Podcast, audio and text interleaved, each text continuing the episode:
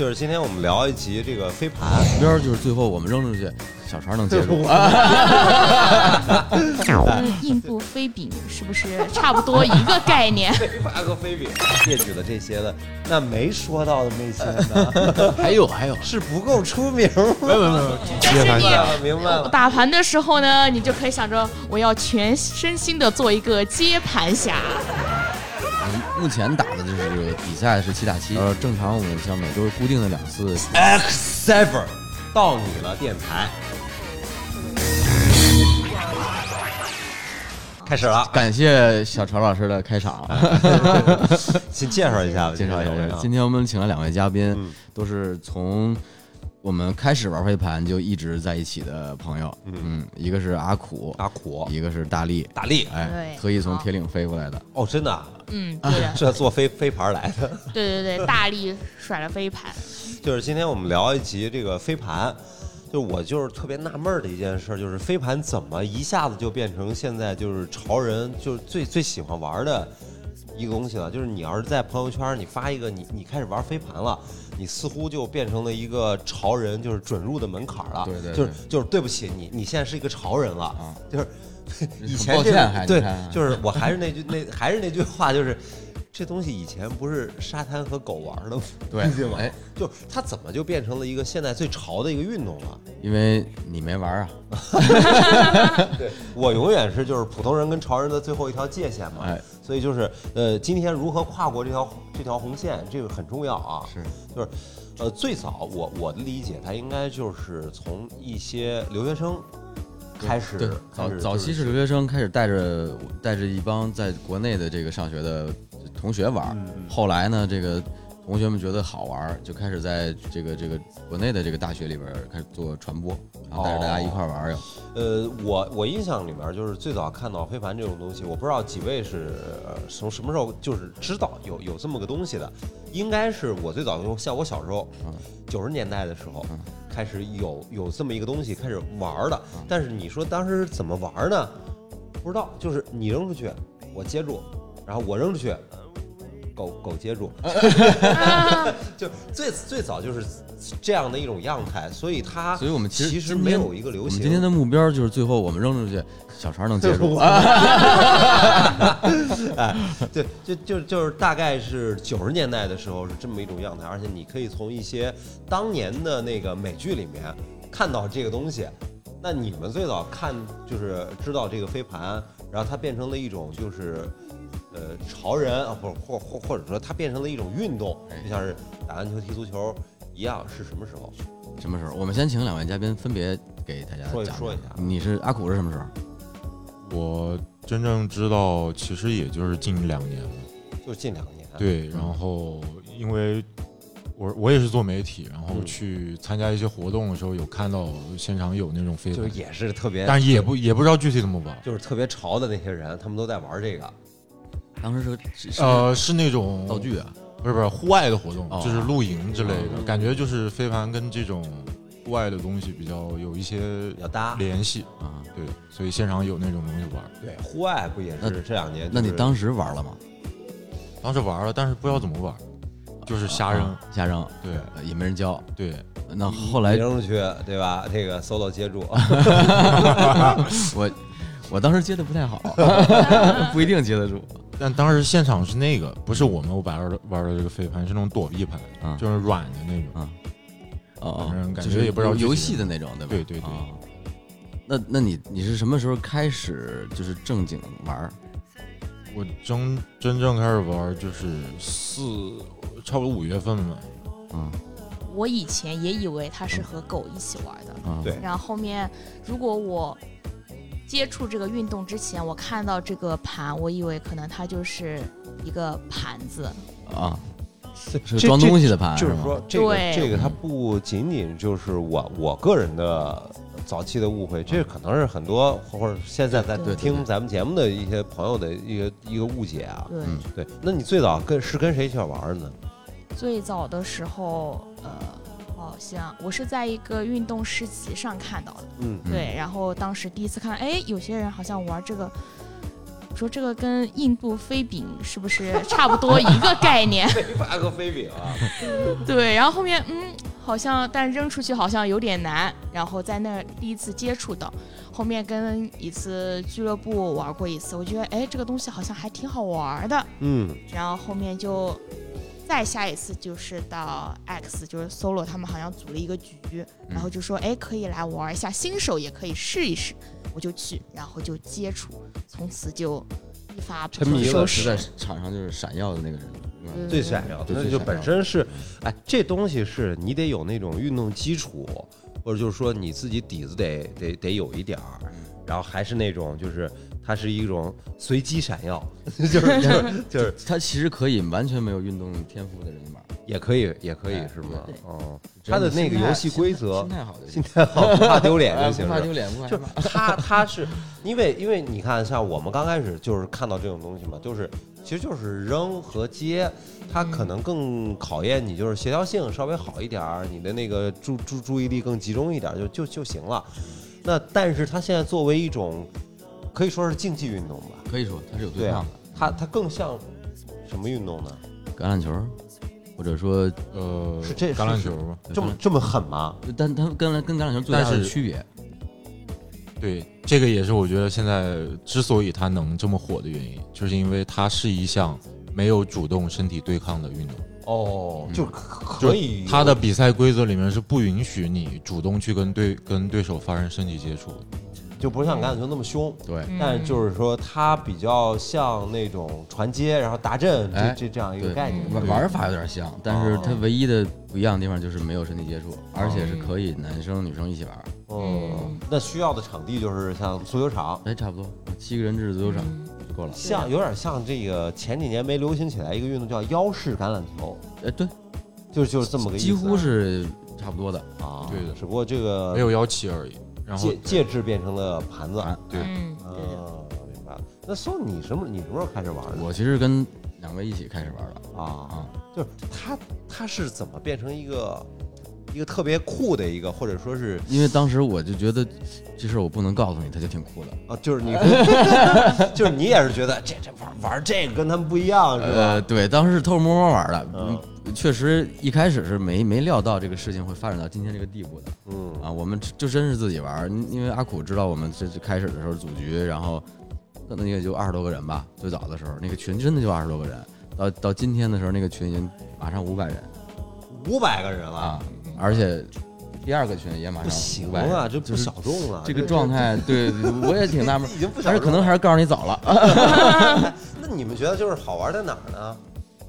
好玩就是可能工作的时候不能去接盘，但是接盘，但是你明白了。打盘的时候呢，你就可以想着我要全身心的做一个接盘侠。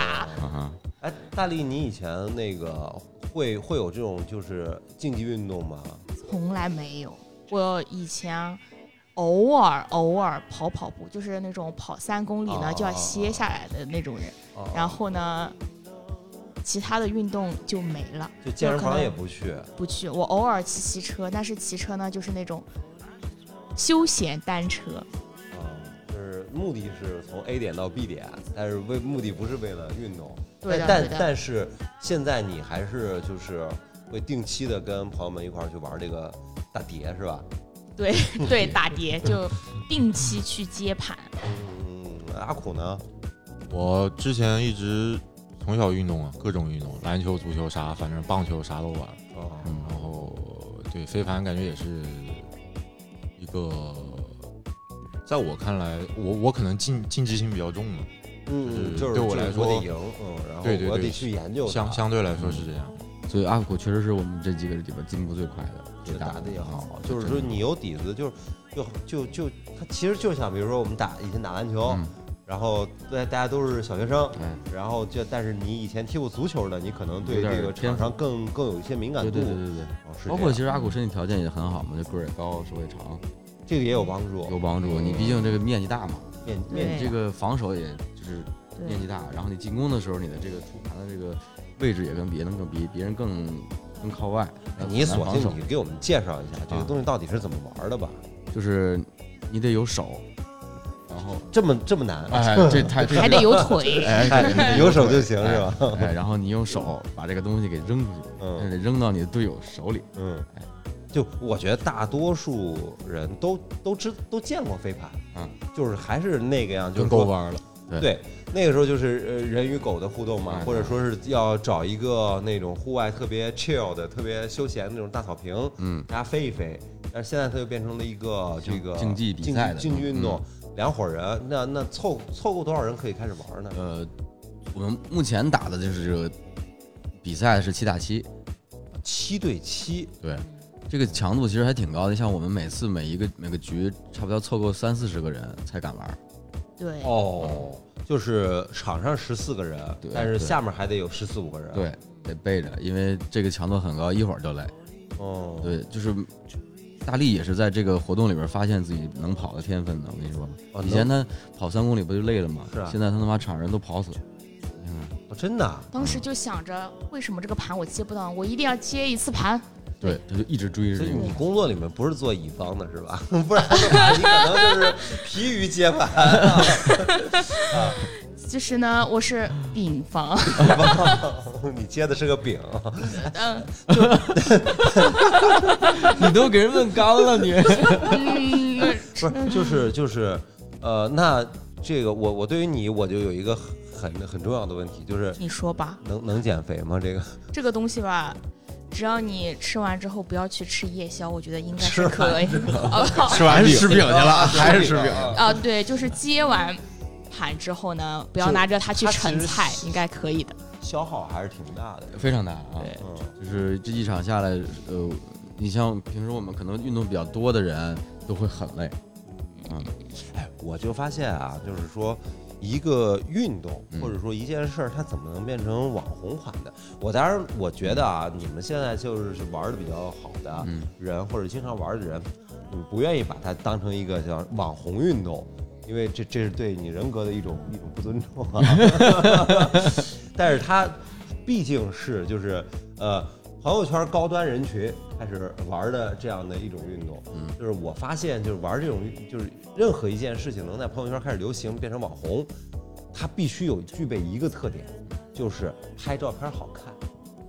这个这个我不太敢定义，嗯，这你觉得是什么原因就火起来了？就它为什么能火？就我刚刚说的那一点，就是这个项目的参与门槛低，呃，那个怎么说？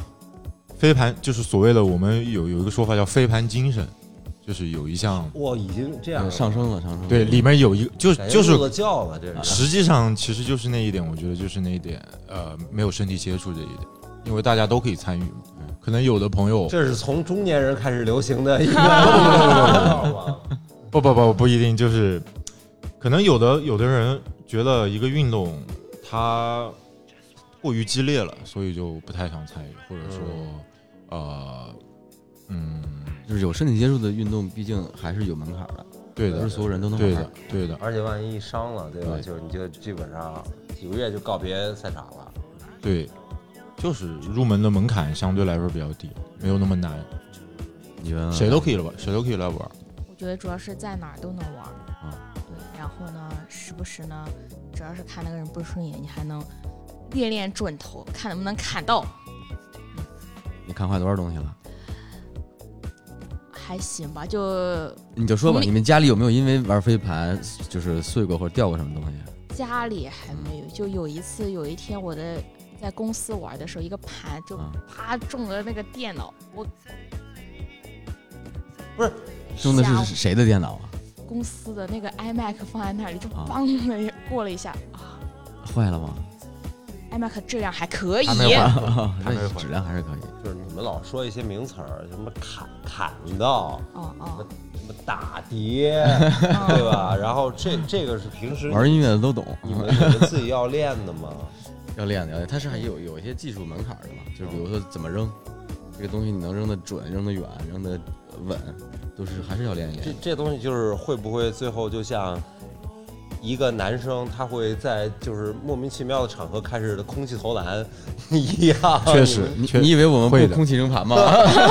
也也是会有这样，就是最后会有这样的病症的是吧？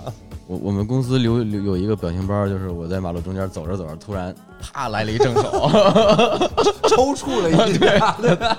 他们给我录下来了。了。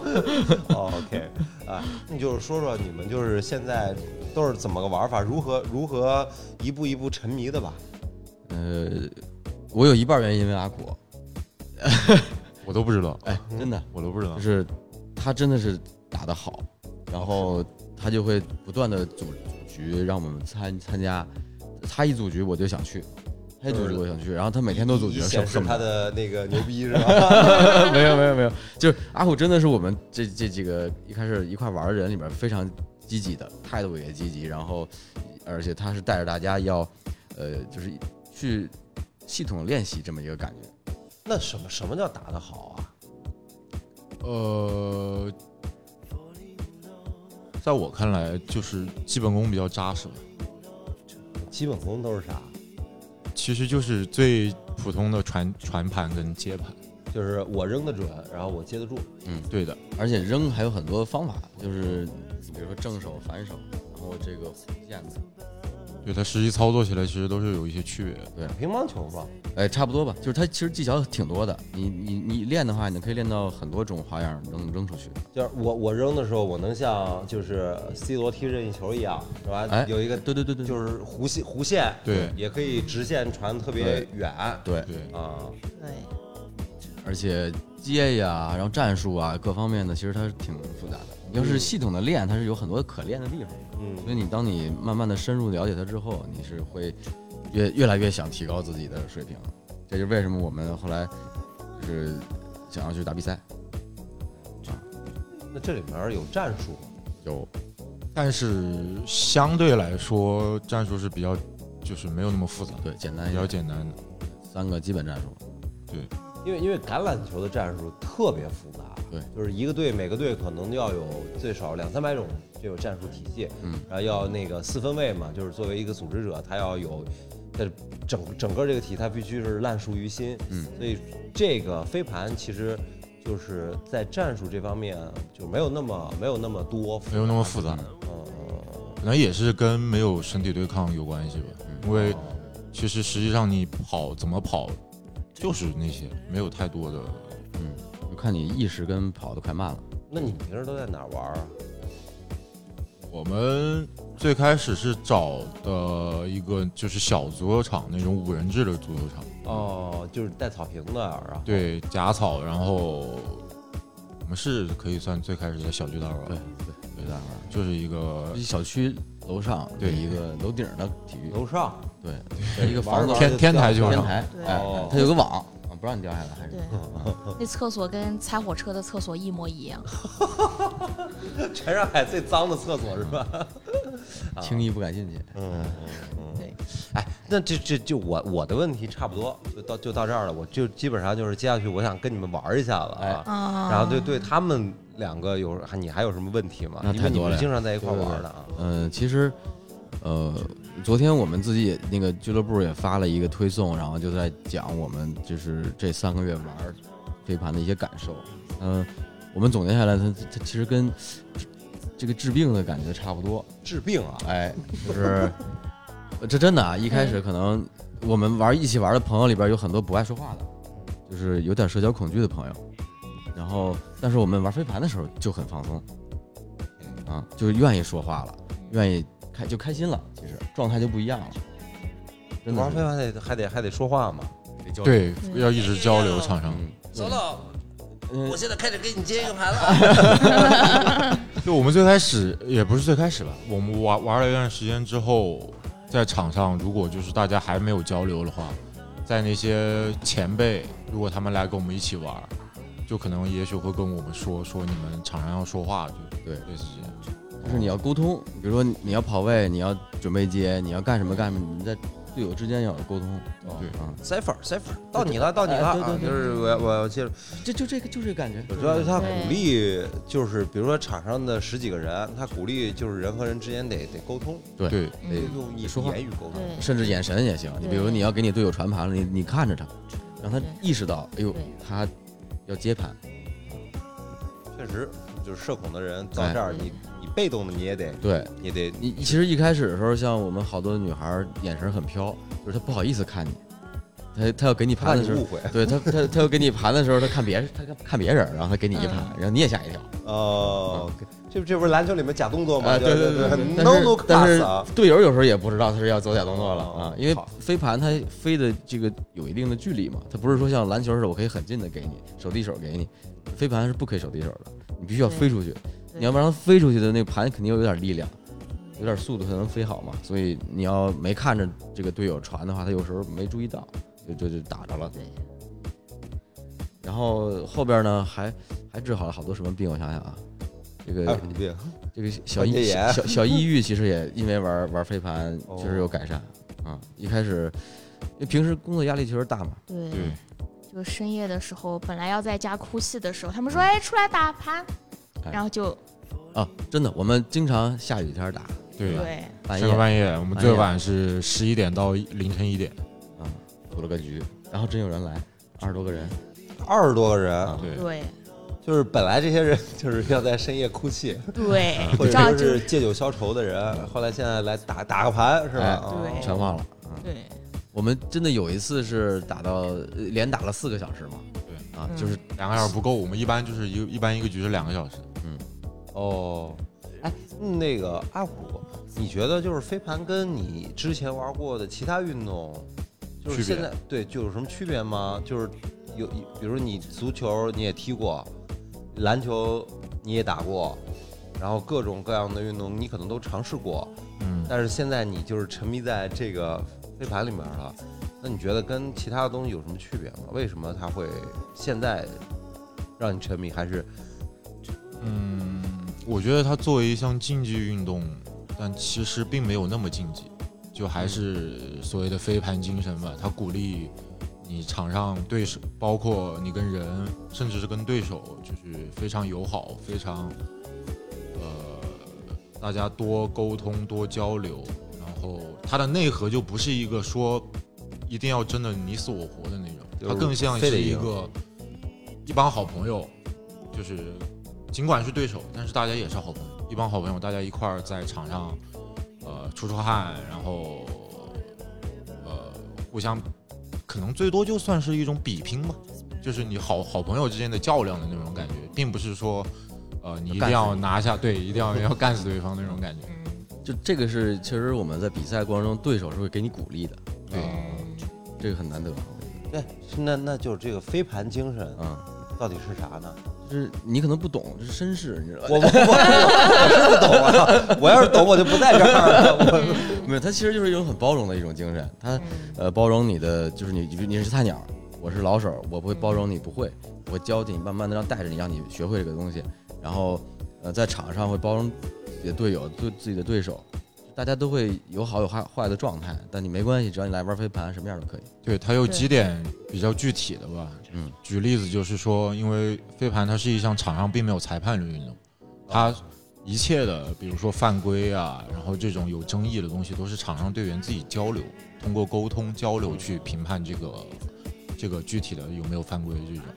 它就是呃，自觉性其实对就所他他一些规则所体现出来的这种呃精神上的或者说价值上的一些东西，所以就是组合起来就是非凡精神。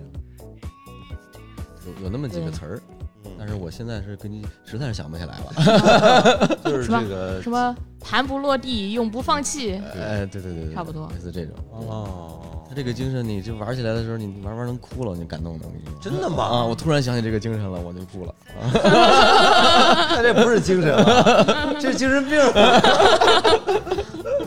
呃，疗有有就是真的是有一种疗愈作用，它是是自己是对确实是一种，你们也觉得是一种特别有魅力的运动，所以它对能流行起来，不仅仅是拍照好看。哎，有点像当时我我我就有一次感受特别明显，是像游泳，就是你会全身心的投入在这个运动里，不分不走神儿啊，因为你的队友在在给你期待，对在在在在跟你有互动，你不能走神儿，你想玩玩想别的去了，你知道吗？对游泳也是这么个状态，就是你进了泳池，你在水里边，你不能停下来，我看突然停下来你死了，对吧？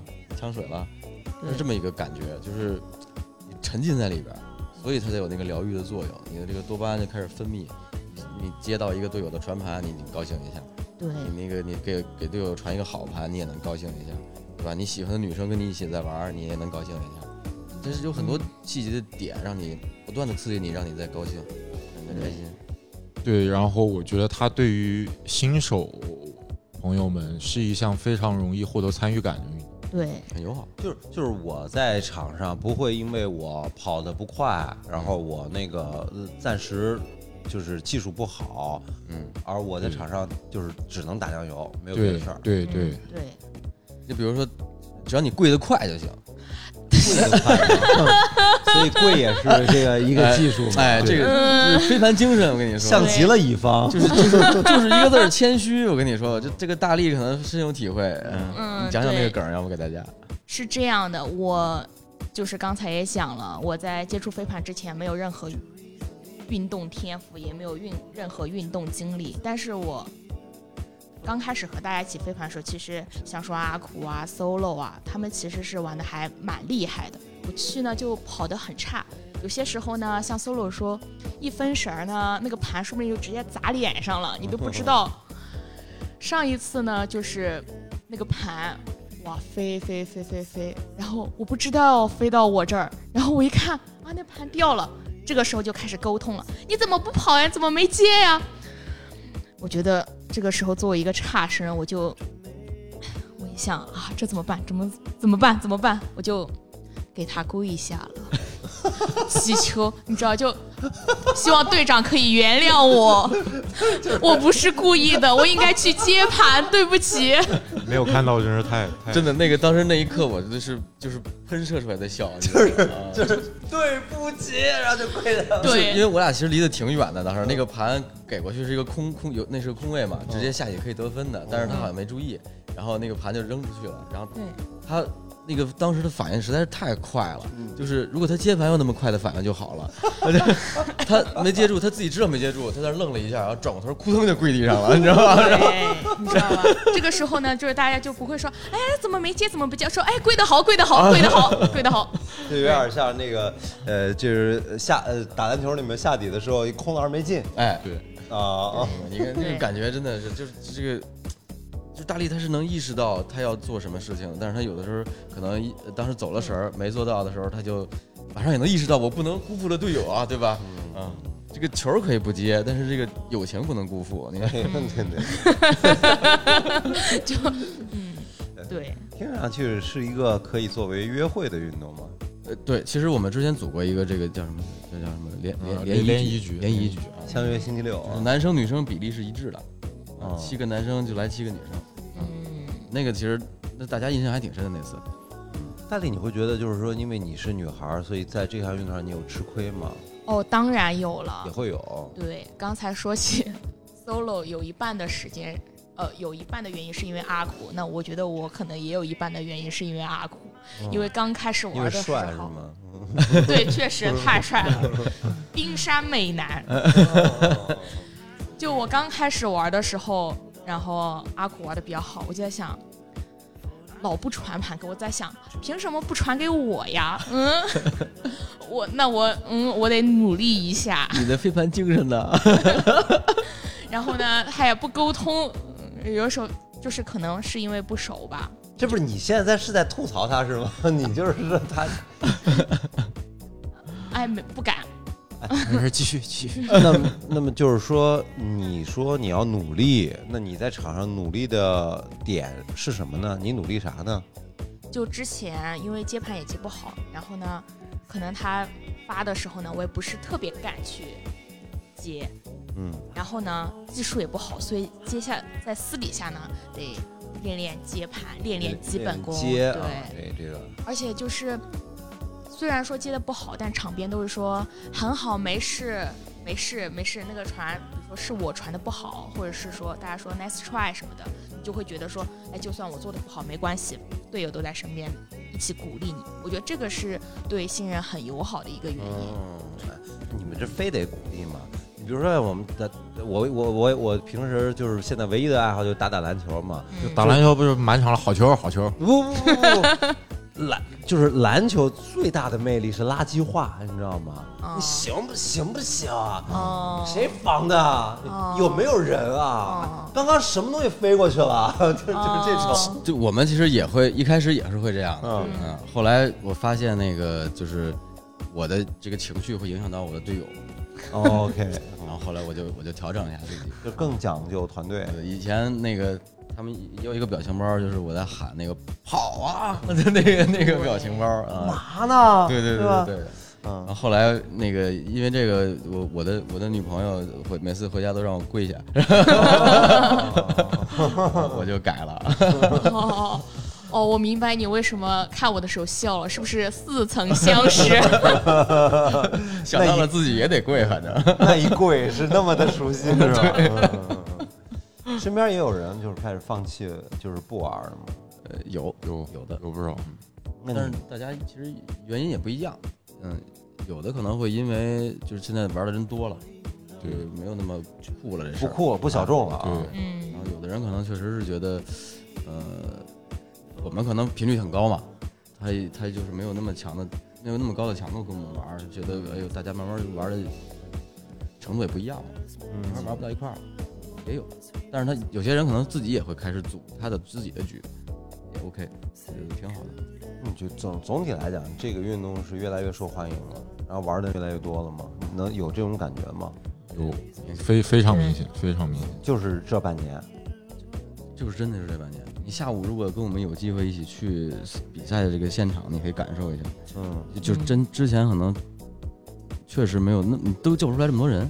对，在我玩第头两个月的时候，我已当时已经觉得这个运动是非常在上海非常潮流，就是那种对就潮流就是就是他妈没人玩儿啊，就只有我们这些这些人这才才牛，对吧？对对对，就是那个时候比现在可能就百分之五六十吧，就是那个程度。啊当时我就已经觉得这个运动非常潮流，非常多人，突然一下冒出来很多人玩，但是就真的没有想到到今天变得更更加厉害。那那这个东西，或者说这种规则，就是飞盘演化到现在这种比较成熟的形态，这个在国外是已经有多长时间了？这也不知道具体的年份我还真不知道，但是传说中是有二三十年的这个历史了，至少。就是其实人家的就是青少年群体，他们其实是很早就开始就这么玩了，只不过以前我们确实都不知道，我也我也不知道呀。就包括其实在国内也是，我我后来才知道，很多高中、很多那个国际学校，人家从很小的时候就开始玩了。对嗯，而且像我碰到的，就是说高中生他们都很专业，身体素质特别好，然后他们高中生基本上是比大学生更厉害的，嗯嗯因为大学生基本上都是自己的社团，然后可能自己组局玩，但是呢，高中生他比如说一些国际学校，他会请一些教练过来，可能他们有空闲时间专门去练习这个东西。就是系统的学习对，和训练，这很重要。就是水水平差距一下就拉开了。经常有些时候就是现在打的多了，有些时候碰到一些人，他说我今年六月份高中毕业，然后我说你玩了多久了？三年。哦，那我好的退出群聊的那种。年纪大的呢，有能 能有多大年纪？像像 solo 这今年快六十了，快啊，嗯，坚持着也玩儿对对对，有还有你这么大年纪的人吗有比我还大的啊，真的啊。有那天我们跟一个好像七几年的一个大哥一起玩的，对，五十五十多岁了五十多，岁的，五十多，对呃，但依然能跑。嗯，哦，对，毕竟他还是那个核心没有身体对抗，所以可能年纪大一点，只要你心肺功能好一点，也也可以参与。对，就是即使你跑得慢一点，你可以做传切的这些动作也不影响啊，对，手还在就行。有手能扔，有有腿能跑，就是运动就你有这个意识，你能参与到进攻里面去，其实就行。有些战术其实你不需要跑很多，啊，你你只要知道队友怎么跑就行了，对，把盘给到就可以。就是你们关于社团或者说坚持什么的，就是 solo 你你得对他们进行一些灵魂拷问，啊，可以。嗯，就是就是这个社团，其实这个现象还挺挺明显的吧。就是最近大家，呃，有就诞生了很多新的社团，这个过程中其实，呃，也能感受到，哎，有一波人是就是从这个这个这个这一波人里边跑出去玩的嘛。很正常。我觉得这这个你们的感受大概是什么样的？你觉得就是这个社团越来越多的这么一个状态，你会觉得你觉得会对非凡有不好的影响？嗯，我觉得有，你先说吧，我想一下该怎么说。哎，这怎么就让我想该怎先么说？发言？我想一下该怎么说，我再组织一下语言。呃，就就就是这个时候就是丢锅呃，对，这个时候我接接接盘是吧？我觉得，嗯，就是之前他们也有问过我这些问题，但是我觉得就是说飞盘对于我来说很像就是和朋友一起玩的一个社团运动，对，就很有社社团的感觉。因为大学的时候参加一些社团的时候，也是就什么都不会，深更半夜一堆人聚在一个莫名其妙的地方开始排练什么的。那飞盘也是，突然群里说，哎，几点到几点大家一起飞盘，就在一个堪比拆火车的厕所的场地里，就居然就出现了那么二三十个人，还下着大雨，然后我们就在那儿飞盘，就真的是非常快乐的，我觉得和大家一起。觉得很诡异啊。怎么哎鬼对，这个事儿就是一种瘾，我跟你说，来了就就就。是真的就是真的，一周就是只就是正常啊，不加班，晚上不加班的话，玩四次绝对没问题。一个礼拜玩对，一个四次啊，一个礼拜，对，就是不不一定是说跟朋友一块儿去打比赛了，就是你也可以，比如说我们经常会去那个静安工人体育场，嗯嗯，然后就是可能练习，嗯就这种，这个也算玩的话，一周玩四次绝对没有问题。嗯。嗯，哎，能能减肥吗？减的，我们嗯。我们都因为这个减肥了。嗯对，哦，真的吗？刷脂，因为它是一个你需要在场上一直短距离的往返的那种跑动的运动。哎，那你们得带着我玩儿，就是嗯。我觉得它解决了一种现代人的困境，不想运动，就是我不会主动去运动，嗯，而且呢，就比如说我下班比较晚，嗯我下了班可能加了班到九点到十点了，健身房也关门了，嗯，哦对吧？就是现在很多健身房没有了，然后我去健身房干嘛？我一个人跑步，或者我一个人在那个什么椭圆机上这个走一走，嗯，我是想运动的。然后嗯现在的年轻人或者说是白领，没有十二点以前睡觉的吧？很少很少，对吧？嗯那那在这个时，就是假如说九点到十二点的这个时间里面，对吧？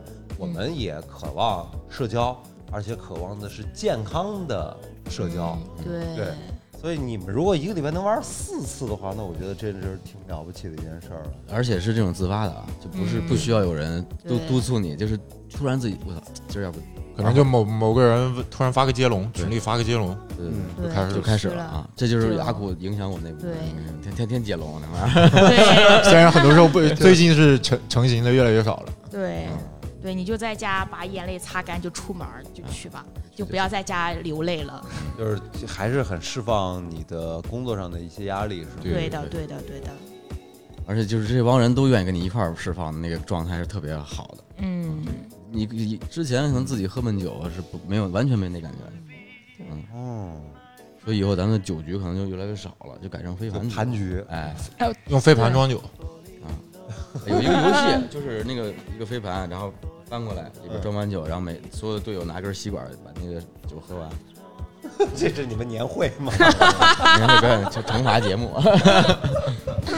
啊，听听听着是真感觉是挺有意思的。它是一个就是团队的这个这个概念特别强，嗯这帮人会一直一直一起玩，然后越玩越开心。他嗯不像很多运动说，哎，我比如说我我像像我们这个年纪，嗯，呃，很多比如说大学同学、高中同学生了孩子，就不跟不出来玩了。太明显的感觉了。就我最近就是打球的时候，集结了一些我当年大学的同学。嗯我我觉得就是以前我们在场上打球，比如说我们打三对三或者四打四半场嘛，就是这个体量的人，在我们这个年纪，这个半场都快盛不下了，你知道吗？啊就是每个人的体型都已经是几何倍的增长了。然后就是大家确实是今天你加班，明天我弄孩子，嗯，就是这是导致他放弃的最主要的原因。嗯就是非凡呢，还是刚才说的另外那个，就大力说那个原因嘛，他就是随时随地都可以玩，所以也不需要说有一多棒的场地，因为打篮球可能会有一些场地的限制，你得篮球场你才能打。对，然后它有声音，你拍的时候你也不能就是在家里拍或者在楼道里拍，你影响别人。飞盘它没声儿，嗯扔的好，我这你我扔一宿你都不知道。嗯，那这个就是真的这个运动最就是好接触、好玩的一个原因。我今儿想玩了，我叫上大力，咱俩楼下扔会儿，就就去了，也能释放，简单。还有什么？你们印象中有什么事情？就是玩我还没回答那个问题呢，我不甩锅给你。对啊，哦，我这我以为帮你解围了呢，他。呃你来，你来，你开始。就是这个社团越来越多，我觉得是一个运动新兴刚开始起来的一个必然的情况吧。在我看来，整体还是肯定是对这个运动是有促进作用的，因为会吸引更多更呃没有接触过的新人朋友，他知道有一个更好的途径去参与这个运动。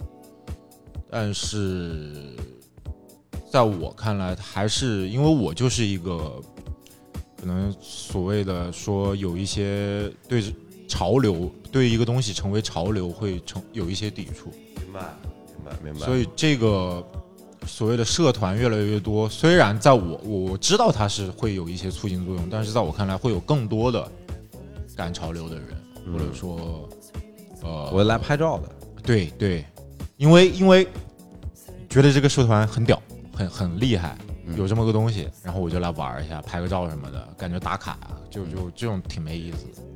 当然，如果因为这些社团的积极引导，让更多的新人朋友说真正的热爱上这个运动，那当然是最好的。